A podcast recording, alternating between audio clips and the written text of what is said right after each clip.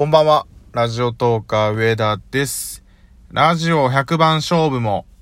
残すところあと3日となりました。先ほど日付が変わって、現在収録時間は7月29日の0時を少し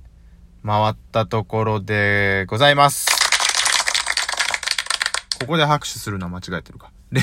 残り3日で、えー、7月29日の0 0時を少し回ったところで、この後が大事だ。この後を言って拍手ですもんね。えー、これが、えー、95、6、90、え、ま、わかんなくなっちゃった。えー、96本目です。つまり、あと、5本ですかね。えー、6、7、8、9、最後ということで、えー、今日96本目を取って終わって、で、97、98を明日収録配信しようと思ってます。で、えーと、30日の木曜日に99本目、そして100本目を、えー、撮ろうと思ってます。で、その99本目と100本目は、初の、えー私のアシスタント、たくみくんとたくまくん、両方に出てもらって、えー、100番勝負の、まあ、グランドフィナーレという形でお送りしたいと思います。まあ、あの、3人喋りが久しぶりなんで、えーと、あ、その、トーカーさん、2人組のトーカーさんとかと3人喋りするのはあるんですけど、なんだろう。コラボとかではなく3人喋りをするのが久しぶりなんで、あんまり得意じゃないんですよね。なんかこうガチャガチャガチャってなってこう誰が喋って誰が聞くかよくわかんないみたいになっちゃうのが、ちょっと心配ではあるんですが、まあ、大丈夫でしょう。もう最後だから。ねえ、で、99、100に関してはかなり、今までのその100番勝負を振り返って、うーんと、100個の中でどれが一番面白かったかとか、そういう話もしたいと思いますんで、理想はね、今まで聞いてもらってた方が、99、100本目を聞いて、あ、これで終わりなんだっていうのももちろん面白いんですけど、面白いというかありがたいんですけど、逆にその99本目と100本目を聞いてもらって、あ、何十何本目にこんな面白い話があったのか、じゃあこれもちょっと聞いてみようかなみたいな感じで、こう、またに、また、なんて言ったらいいんですか、前のやつをこう、聞き直してもらえるみたいなのが、もう一番この100番勝負のメリットというか、うん、やってた意義になるっていうか、あの、いろいろね、公式を目指すとか、えー、っと、いろいろ企画はこの中に含まれてたんですけど、一番はその100本の中で、えー、どれか1本でも、こう今まで僕のラジオ聞いてなかった方が面白いと思えるような話ができればと思ってたんで。まあ、この話をもう何回もしてるんで、100番勝負を全部聞いてる方は、えー、もう4回目ぐらい言ってるから、しつこいよってなっちゃうかもしれませんが、えー、まあ、これが初めてこの話聞くっていう人もいると思うんで、その辺はちょっとね、申し訳ない。うん。全部聞いてる人にね、とって一番面白い配信にするべきなんだろうけれども、なかなかやっぱちょっと、大多数であろう、100本中5本、6本、7本ぐらいしか聞いてないっていう人に、えー、っと、合わせたような形、多分そういう人が多いだろうから、そう合わせた形でお話をしようという意識をしてるんで、やばい。タイトルコールする前にだいぶ時間経っちゃいましたね。タイトルコール行きましょう。ラジオトーカー上田の夜中に笑ってほしいラジオ。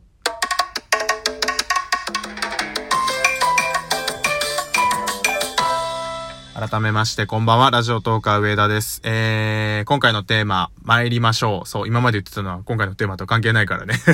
96本目まで来たっていうテンションだけで喋ってたんですけれども、今回のテーマこちらです。皆さん、派遣の品格2を見ましょうという回でございます。えー、私今ゴリゴリハマっております。今ね、連続、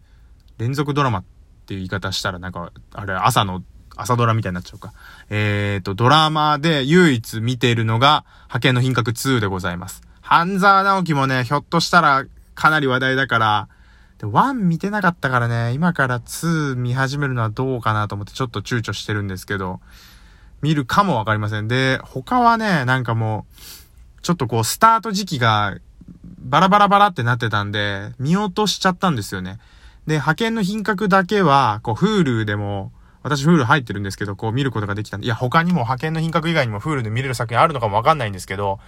っていうのも、まあ、Hulu もそうなんですけど、前作からね、めちゃめちゃ好きなんですよ。だから、えー、っとね、前作、派遣の品格を見てた方は、絶対今回の2も見た方がいいと思います。で、何が面白いのかっていうと、この男の存在です。大泉洋。大泉洋といえば派遣の品格とは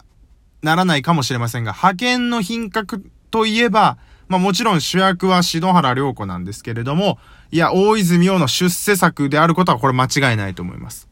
っていうのも、派遣の品格2には、大泉洋さんは、なんか、もともとキャスティングされる予定じゃなかったみたいです。多忙な方なんで、なんか別のスケジュールが入ってたみたいなんですけど、大泉洋さんたっての希望で、えっ、ー、と、出世作である派遣の品格2にも出たいっていう要望があって、こう、キャスティングしてもらえたっていうか、まあ、あの、キャスティングする側もちろんしたかったんですけど、大泉洋さんもなんとかこう、スケジュール合わせて、双方のこう、相思相愛で出れるようになったっていう。で、なぜ出世作家なのかって話なんですけど、大泉洋さんの話をじゃあちょっとしますと、私大好きで、えっ、ー、と、もともとね、北海道の、えっ、ー、と、ローカル番組で、水曜どうでしょうっていう番組があって、本当だったら水曜どうでしょうで12分喋りたいぐらいなんですけど、それに大泉洋さんが、当時まだ大学生、1回目の放送とか大学生かもしんない。大学生卒業してすぐぐらいの、えっ、ー、と、全く無名の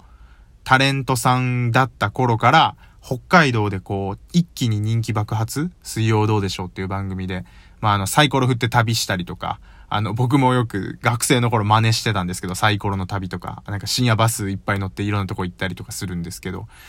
そういった企画を通じて人気になった大泉洋さんが、えー、あの、北海道から一気にこう、東京でブレイクするきっかけになったのが、おそらく派遣の品格。で、同じぐらいのタイミングで、本日のスープっていう、スターダストレビューだったと思うんですけど、とコラボするような形で、本日のスープっていう歌を、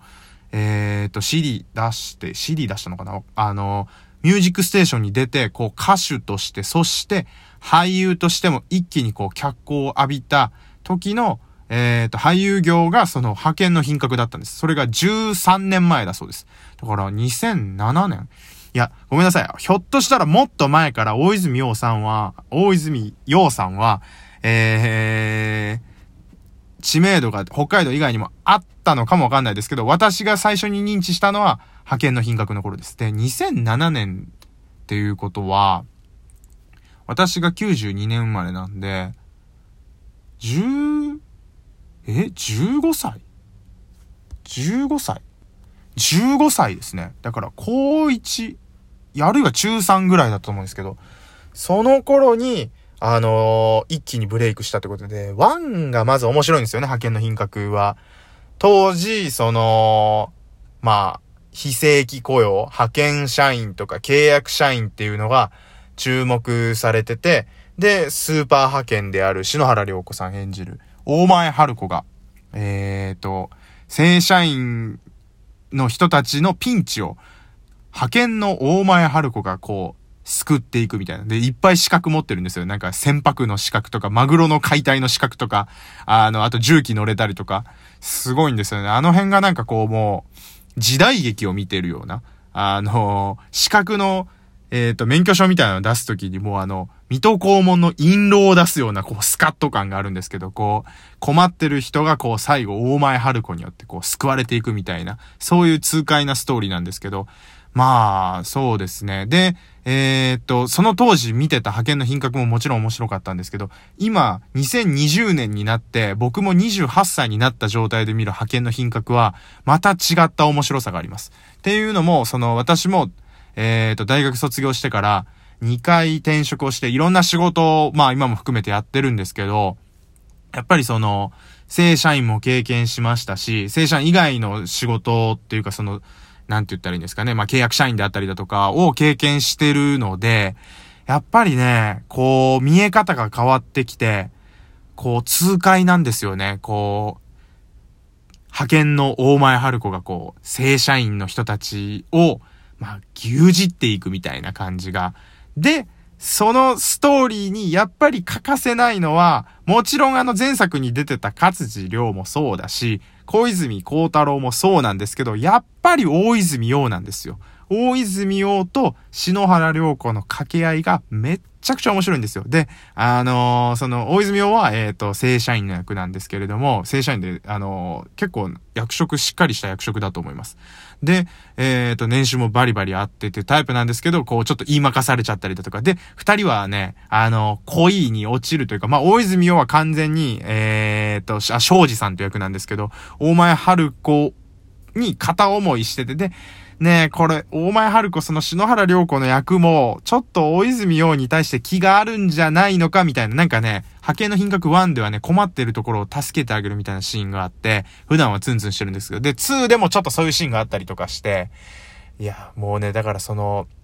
派遣っていう、社会問題に切り込む部分もあるし、ドラマとしても面白いし、その二人の恋愛みたいなのがちょっと入ってきたりだとか、掛け合いも面白いんで、大泉洋ファンはまず絶対見ましょう。水曜どうでしょうファンとかチームナックスファンは絶対見ましょう。で、篠原涼子さんが好きな方ももちろん見るべきだし、派遣の品格1見てた方は、今からでも遅くないから、派遣の品格2を見ましょう。で、見れてない方は、あの、TVer とか Hulu とかで過去のも見れるんで、絶対見てください。め、絶対損しないからめっちゃ面白いから。っていう、あの、別にステマでも、あの、誰かの回し物ない、でもないんですけれども、派遣の品格2について、えー、熱く語らせていただきました。以上、ラジオ東海上田でした。ありがとうございました。